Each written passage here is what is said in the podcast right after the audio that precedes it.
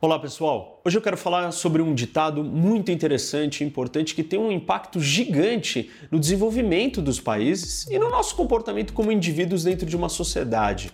O ditado é: aos amigos tudo e aos inimigos a lei.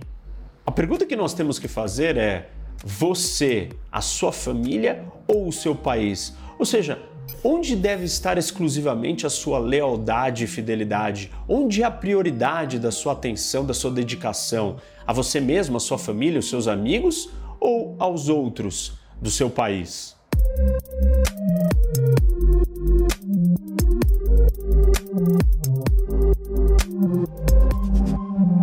O simples fato de eu privilegiar a minha família ou a mim mesmo, é, ao invés de ajudar outras famílias, pode suscitar uma discussão entre egoísmo e altruísmo. Claro que muitos vão dizer que não, eu não tenho como privilegiar, eu não tenho como ajudar todas as outras famílias, eu tenho uma obrigação é, prioritária com a minha família, eu não posso ser responsável pelas outras famílias. E essa ideia de que eu sou autônomo, que a minha família é o meu núcleo e é isso que importa, ela bate de frente, na verdade, como as sociedades modernas que nós conhecemos estão organizadas, porque ninguém é de verdade autônomo e autossuficiente. Eu não consigo consertar um carro, eu não produzo um celular, eu sequer sei plantar comida. Então, numa sociedade moderna, você depende, todo mundo está interligado. Então, essa ideia de que, na verdade, eu tenho uma responsabilidade somente com o meu grupo, ela começa a ser questionada na essência mais básica de como nós orga estamos organizados hoje em dia. Mas não basta a gente só olhar para isso, nós temos que aprofundar mais. Eu quero olhar para a natureza humana do ponto de vista biológico, no começo, as primeiras sociedades, como que a gente se organizava, e aí vai ficar claro da onde que vem esse legado, essa ligação tão forte com a família. As primeiras organizações sociais que a gente construiu eram bandos, na verdade, compostos por 100, 200 pessoas, e eram sociedades extremamente igualitárias. Tanto que Rousseau disse que a, a, desigualdade política ela nasce da revolução agrícola, ou seja, muito depois dos bandos de sociedades de caçadores e coletores. Nesses pequenos bandos, as lideranças eram exercidas por consenso, por inteligência, por força. Nós não tínhamos estruturas hierárquicas aonde você com, tinha leis ou regras e alguém que aplicasse essas leis e essas regras para todos seguirem. No fundo, todos aqueles, aquele bando que estava ali reunido eram todos familiares, era uma grande família, um núcleo familiar. Nessas sociedades, as regras informais de convivência impunham que você tivesse que ser solidário com o outro e você tinha que dividir seus alimentos ou outros recursos. Na verdade, a base dessa sociedade não era você possuir alguma coisa, mas você dividir algo. E dividir com quem? Com a sua família, com aqueles com laço de sangue. Obviamente que se esse bando encontrasse com um bando diferente, eles iam entrar em choque, cada um ia defender o seu próprio bando, ou seja, a sua própria família. Os bandos evoluíram para se tornarem as tribos, e aí a organização em tribos já eram sociedades maiores, com centenas a milhares de pessoas. 10% desse grupo é, eram seus familiares imediatos, e os outros 90% eram pessoas muito próximas ou familiares um pouco mais distantes. Isso acontece depois da revolução agrícola, que permite que as pessoas comecem a se juntar e viver num espaço ocupando uma área única maior. Ou seja, Ainda assim, dentro da forma de organização de tribos, as sociedades eram muito próximas e, em grande medida, familiares, sim. Não existiam desconhecidos naquilo ali. A fidelidade, a lealdade exclusiva ainda era com a sua tribo, que era a sua família, mesmo que fosse um parentesco um pouco mais distante. Aí a evolução nos últimos 5 mil anos trouxe uma novidade a capacidade da humanidade, aliás, única espécie de mamíferos capaz de se organizar em grupos em grande escala a criação de impérios, reinados e, em última instância, as nações transformaram a humanidade. Porque pela primeira vez nós somos capazes de nos organizar em grande escala, grandes números,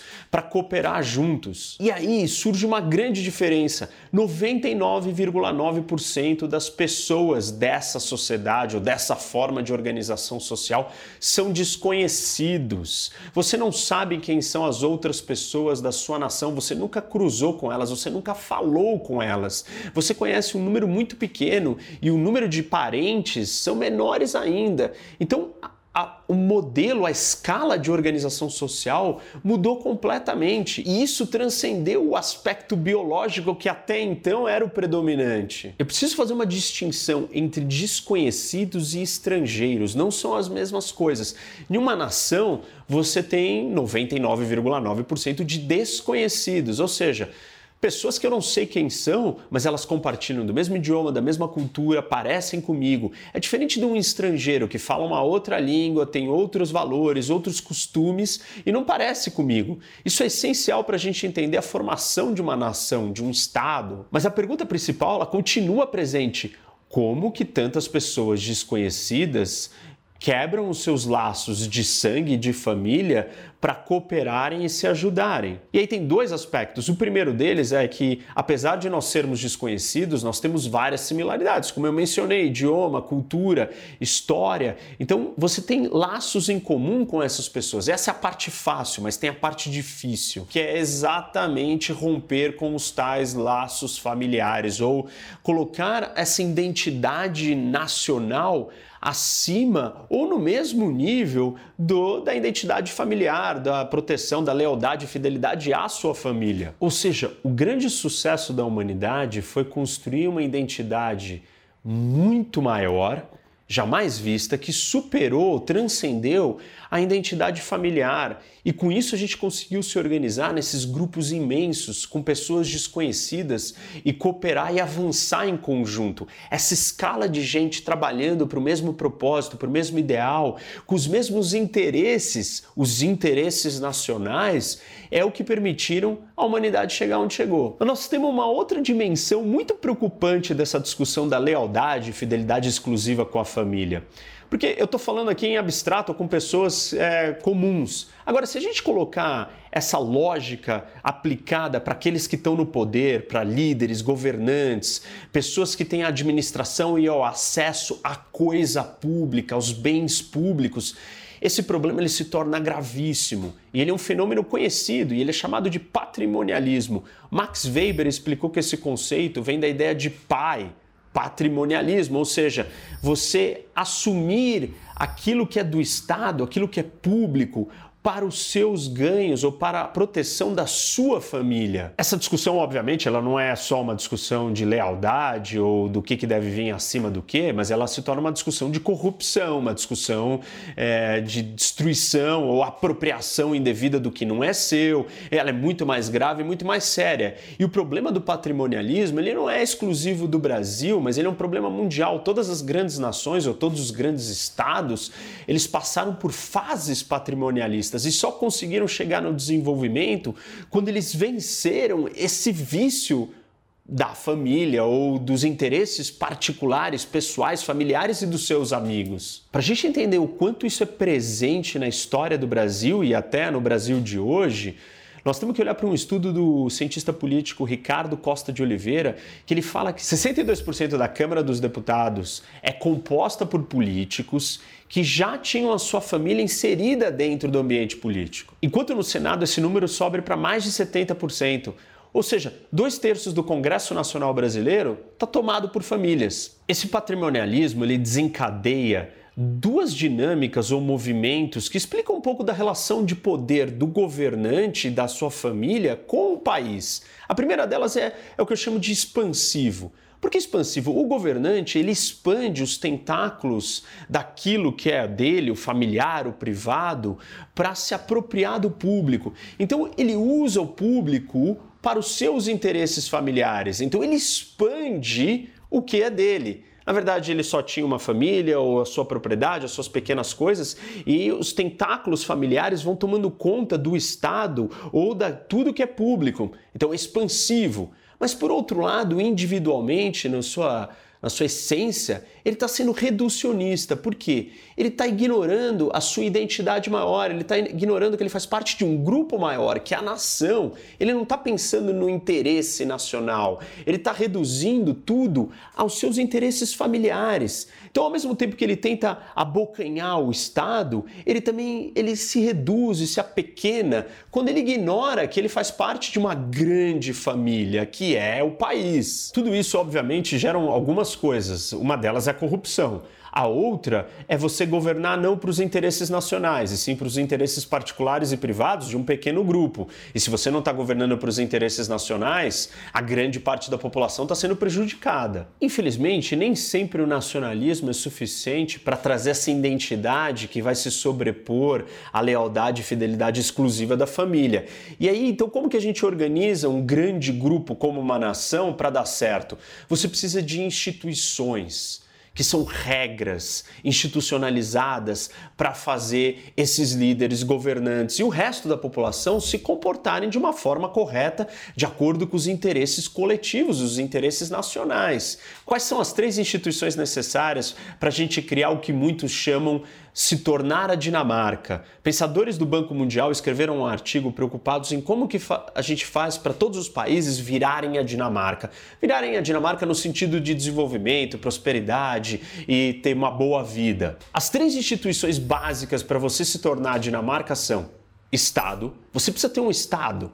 Dois, você precisa ter regras e leis, ou seja, o Estado de Direito. Essas regras e leis impessoais precisam ser respeitadas e servirem para todo mundo. Por fim, responsabilidade e transparência dos governos e democrática. Então, esses três elementos são os necessários.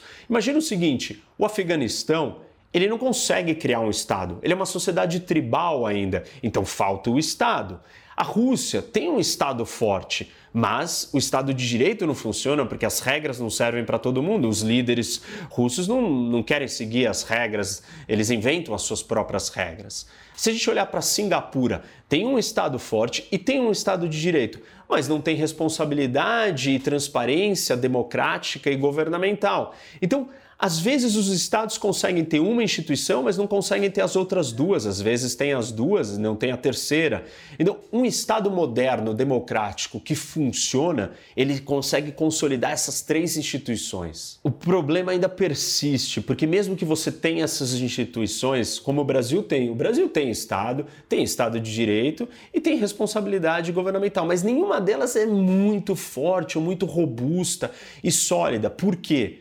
Porque não adianta nada se as pessoas, se o grupo todo, a sociedade, a comunidade como um todo, não tiverem enraizado a sua identidade nacional. Porque quem vai comandar essas instituições são as pessoas. Só que se as pessoas não tiverem aceitado, comprado a identidade nacional, elas simplesmente não vão defender e não vão fazer as instituições funcionar de acordo com como elas têm que funcionar.